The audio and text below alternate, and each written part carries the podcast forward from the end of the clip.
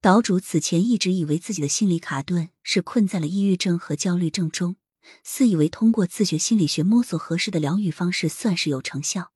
这些年过得还算太平，处处顺遂，心境逐渐养成了一汪湖水，平和也喜悦。但是生命的历险主打的就是出其不意，在一场又一场的主题游戏中过关斩将，过程中如果卡在哪一关，下一次就从哪里重新来过。NPC 可能是新的，但课题仍是那一个。照玄学的说法，就是轮回的业力。十一年前在英国留学时摔过的跟头，一个又一个变成拦路虎。看我这一次怎样应对！小心翼翼闯过第一关、第二关。却再一次卡在最后一关，绞尽了脑汁没想明白，他到底想要我怎样？这一关的课题究竟是什么？我沉沦、迷失、挣扎、留恋、忐忑、羞耻、懊恼、悔过、决绝、迷惘。我不断的问自己：你怎么了？夜半惊醒的闪回和脆弱的神经提醒我：能耗过低。有危险。第一次意识到可能是创伤应激反应，是那次急促心悸和手抖发颤时。因为此前有阅读过 Rothstein 博士写的《The Body Remember》一书，了解过青少年创伤应激反应症的知识。此后，我一直以为内心的创伤仅是童年和少年时期的阴影，但从未想过十一年前的虐恋竟也可能是被我忽视的创伤。愤怒的情绪被转为内疚、恐惧。五味杂陈淹没在七零八碎的生活里，我以为只是重创后的失恋，忍过去就好了，便没在意。十一年后，我能感觉到到自己的神经被反复拉扯，变得越来越敏感脆弱。我开始控制不住的闪回、预测、验证、推翻、自省，再次循环往复。我逃避、躲藏、愤怒、释怀、伤心、恐惧。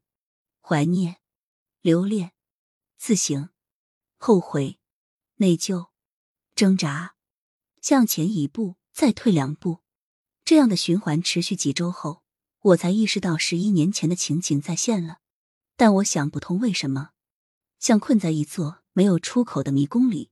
在这种情况下，我约了心理咨询师 M。从 M 那里，我第一次听说 CBTSD 复杂性创伤应激反应症。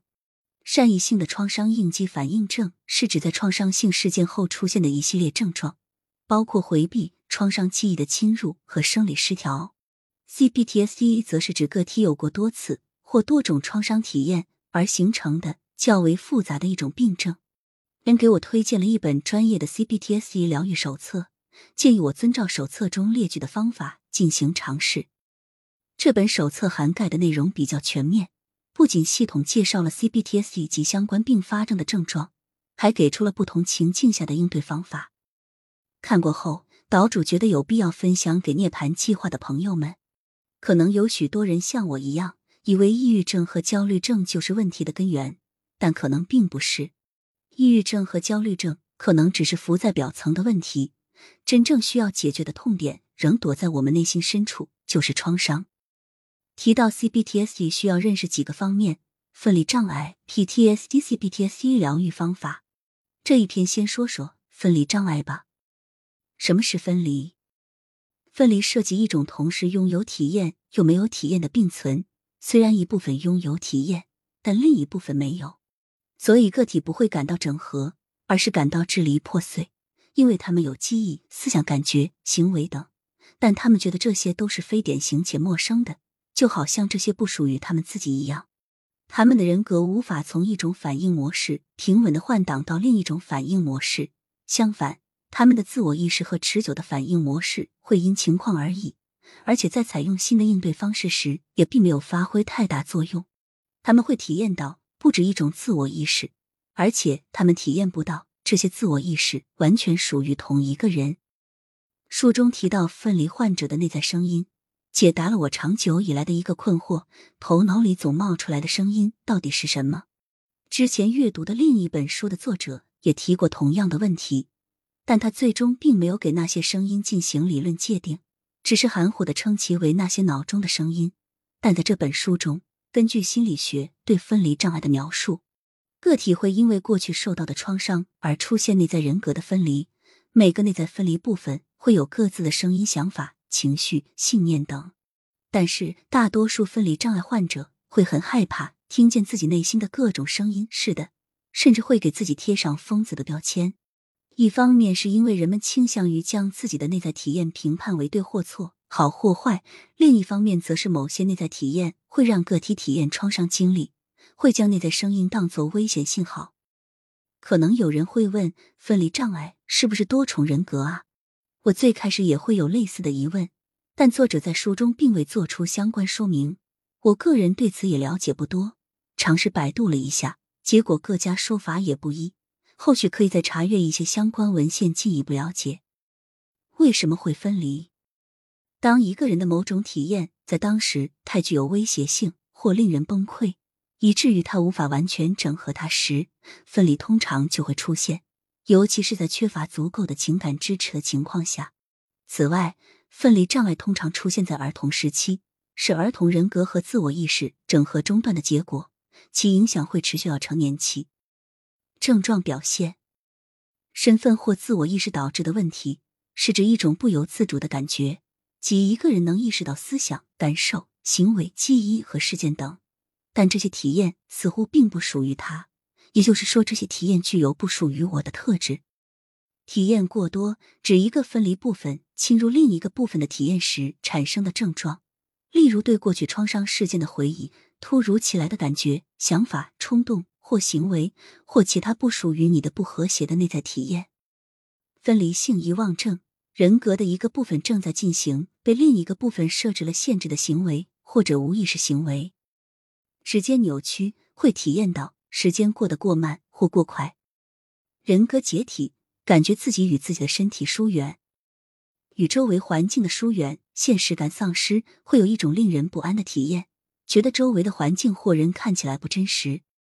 意识的其他变化，无法集中注意力。过于专注一项活动，以至于没有注意到周围事情，这与心流有什么区别呢？有待研究。白日梦，富有想象力的沉迷，可能存在的内在分离部分。分离部分的数量是不定的，但分离部分数量越多，必然不利于个体人格的整合。下面几种是比较常见的分离部分，在日常生活中起作用的人格部分，主管个体的日常生活。对创伤部分心生畏惧，年幼部分多数经历过童年创伤的个体内在会有个年幼部分，这一部分会有对外界的不信任和害怕被拒绝或遗弃的感觉。帮助者部分这一部分会去关心其他部分，可能受影视剧、书籍中人物的影响。模仿加害者部分会持有愤怒的情绪，甚至可能与创伤加害者相似。这部分会羞辱、威胁、惩罚其他内在部分，也可能会指向外界世界和他人。战斗部分，一些愤怒部分被困在对抗威胁的战斗防御中，具有通过战斗反应来保护个人的明确功能。羞耻部分，人格的某些部分特别容易受到回避和辱骂，因为他们承载了被个体或某些部分标记为可耻或恶心的体验、感受、行为。内在分离部分之间会存在回避、冲突等，而负责处理日常生活的那一部分会尽可能少的同分离部分打交道，因此被抛弃的分离部分会积攒更大的情绪等待释放。这种内在的矛盾冲突会耗费个体巨大的精力，只有所有部分都能学会相互承认、接纳、协作，才能使个体处于最佳状态，而实现各部分的融合也是疗愈的主要目标。岛主觉得了解分离障碍是必要的，因为创伤可能会造成部分人格的分离。认识到自己内在是否有出现分离是疗愈创伤的第一步，但是也需要结合自己的情况理性去判断，因为不是所有分离症状和分离部分都符合每一个人，以及每个人的分离程度也是不同的。共性和个性之间需要区分和平衡。最后，岛主把手册中的几个小练习分享给各位。你可以通过多种方式注意到自己的某些部分，例如，请考虑一下情况：你已经迷失了时间，发现有一些只有你才能做的事情已经被完成了，但你却对此毫无记忆。你听到自己在说话，但似乎你听到的想法或话语不是你自己的。你体验到自己处于身体之外，就好像你在旁观别人一样。你身体的感觉不属于你自己，或者说那些感觉似乎是突然出现的，并且与你目前的情况不符。有时这些感觉伴随着恐惧或恐慌的感觉。你的想法或情绪是突然出现的，不适合当前情况或不属于你的。你会在脑海里听到与你交谈的声音或彼此交谈的声音。你发现自己身处一个地方，却不知道自己是如何到达那里的。你感觉自己的身体、动作或行为不在你控制范围内。本期分享就到这里。最后想说，我们总是不停的走在路上，一边迷惘一边勇敢，踏出属于自己独一无二的轨迹，不是吗？每个人可能都有自知或不自知的问题和创伤，不必因此责难自己。谁不是第一次生而为人呢？看见就能改变，让火烧得更猛烈些。涅槃灰烬中，一轮红日正在升起。愿大家都能涅槃成功，活得畅快。下期再见。